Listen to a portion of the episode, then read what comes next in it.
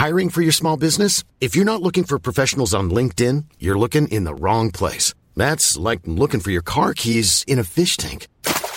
LinkedIn helps you hire professionals you can't find anywhere else, even those who aren't actively searching for a new job but might be open to the perfect role. In a given month, over 70% of LinkedIn users don't even visit other leading job sites. So start looking in the right place. With LinkedIn, you can hire professionals like a professional. Post your free job on linkedin.com slash people today.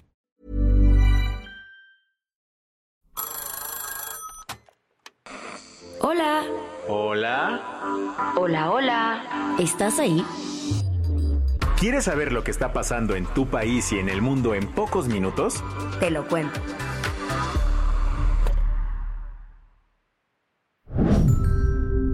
Hoy es martes, 13 de febrero de 2024 y estas son las principales noticias del día. Te lo cuento. Por primera vez desde que empezó la guerra en Gaza, Israel liberó a dos civiles que estaban secuestrados como rehenes de Hamas en un operativo militar que dejó decenas de muertos. Los nombres de los rehenes liberados son Fernando Simón Marmán, de 60 años, y Norberto Luis Har, de 70. Ambos cuentan con doble nacionalidad, argentina-israelí, y fueron capturados por Hamas el pasado 7 de octubre en el Nir Yitzhak. Tras una intensa operación de rescate liderada por el ejército israelí el lunes, lograron reunirse con sus familiares. El operativo militar tuvo lugar en Rafa, una ciudad al sur de Gaza que ha sido el cruce fronterizo clave para la entrega de ayuda humanitaria. Además, es el refugio de alrededor de 1.5 millones de palestinos desplazados por el conflicto. Daniel Hagari, portavoz de las Fuerzas de Defensa de Israel, explicó el lunes que trabajaron en conjunto con la Agencia de Seguridad de Israel y la Unidad Especial de la Policía de Israel conocida como Yamam. Hagari también detalló que se trató de una compleja operación de rescate bajo fuego en el corazón de Rafa, basada en información de inteligencia muy sensible y valiosa de la Dirección de Inteligencia y la Agencia de Seguridad de Israel. Sin embargo, el éxito de esta misión se vio opacado por el alto costo humano que conllevó. Los residentes de Rafa vivieron una noche de terror, con reportes y relatos de fuertes explosiones y disparos intensos. En palabras de una joven local, Estábamos en casa cuando continuaban los ataques aéreos. Le dije a mi mamá que quería ir al baño porque ella estaba despierta. De repente, todas las paredes del baño y todos los contenedores que había encima se derrumbaron sobre mí. Los intensos bombardeos aéreos y de artillería israelí resultaron en la muerte de al menos 100 personas, según cifras de la Sociedad de la Media Luna Roja Palestina, el equivalente a la Cruz Roja local. Jamás advirtió que futuras operaciones israelíes podrían complicar posibles conversaciones para negociar la paz.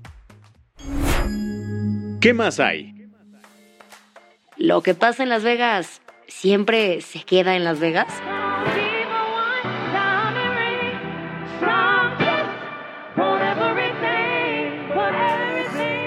Pues al menos en términos del Super Bowl no. Y de hecho, el resultado del partido de este domingo en el Allegiant Stadium está dando muchísimo de qué hablar para la política estadounidense. La cosa está así. Desde hace semanas, los integrantes de MAGA, el movimiento de seguidores de Donald Trump que se agrupan bajo el lema Make America Great Again, han esparcido una teoría de conspiración relacionada con el partido más importante de la NFL, los Trump supporters insistían que el resultado ya estaba arreglado para que los Kansas City Chiefs ganaran el Super Bowl y así la pareja del momento, Taylor Swift y Travis Kelsey, le dieran su apoyo a Joe Biden. El tema no es menor. Según una encuesta publicada por Newsweek hace unas semanas, el 18% del electorado en Estados Unidos estaría dispuesto a votar por el candidato al que apoye Taylor. Y sí, en la elección del 2020, Tay Tay expresó su simpatía por Biden. Orgullosamente voy a votar por Joe Biden y Kamala Harris en la elección presidencial de este año. Bajo su liderazgo, creo que Estados Unidos tiene chance de empezar el proceso de sanación que desesperadamente necesita. Aunque Taylor no ha opinado sobre las elecciones de este año, Donald Trump ya se subió al ring. A través de su red, Truth Social, el domingo publicó este mensaje. Yo firmé y fui responsable del acta de modernización de la música que benefició a Taylor Swift y a tantos otros artistas. No hay manera que ella pueda apoyar a torcido Joe Biden. El peor y más corrupto presidente en la historia de nuestro país, y que se convierta en una traidora con el hombre que le hizo ganar tanto dinero. Y como los Chiefs de Kansas City sí le ganaron 25-22 a San Francisco, Joe Biden aprovechó la ocasión para burlarse de la teoría de conspiración de los MAGA. En su cuenta de X subió un meme en el que aparece con un rayito láser en los ojos, con un texto que decía tal como lo planeamos. Las que tienes que saber. Todo parece indicar que Xochitl Galvez trae muy pegada cierta rola de Agustín Lara.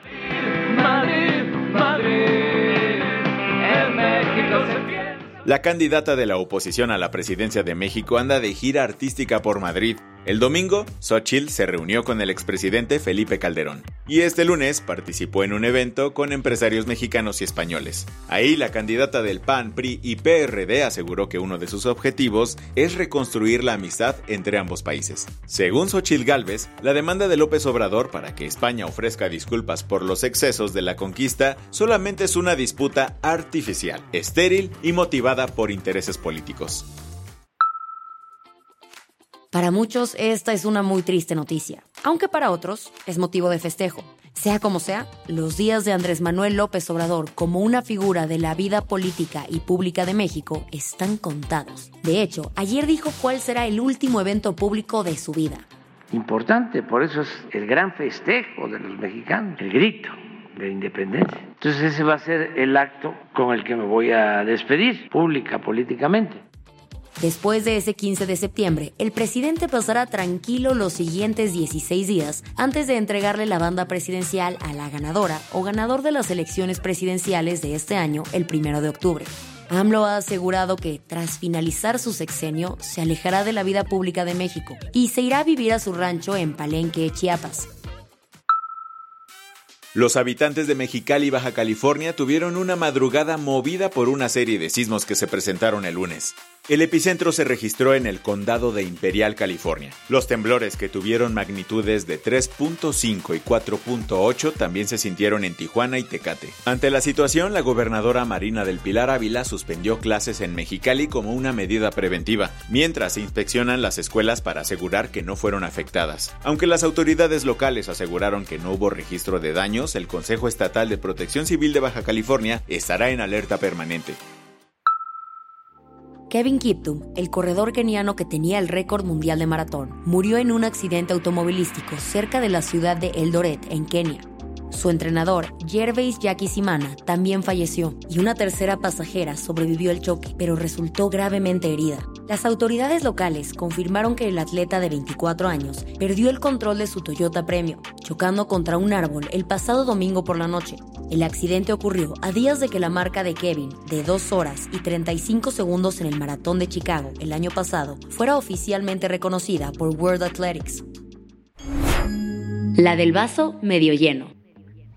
Con una determinación inquebrantable y un espíritu aventurero, Luisa Yu cumplió su sueño viajero a sus 79 años. Originaria de Filipinas, aunque ahora viviendo en Miami, Luisa ha visitado los 193 países reconocidos por las Naciones Unidas y ha hecho de todo, desde probar platos exóticos en Corea del Norte hasta lanzarse en paracaídas en Dubái a los 77 años y explorar las playas vírgenes de Somalia.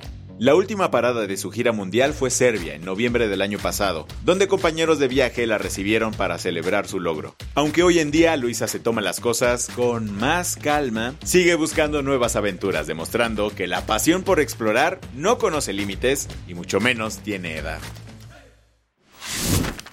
Con esto cerramos las noticias más importantes del día. Yo soy Baltasar Tercero. Y yo soy Isabel Suárez. Gracias por acompañarnos hoy en Te lo cuento. Nos escuchamos mañana con tu nuevo Shot de Noticias. Chao.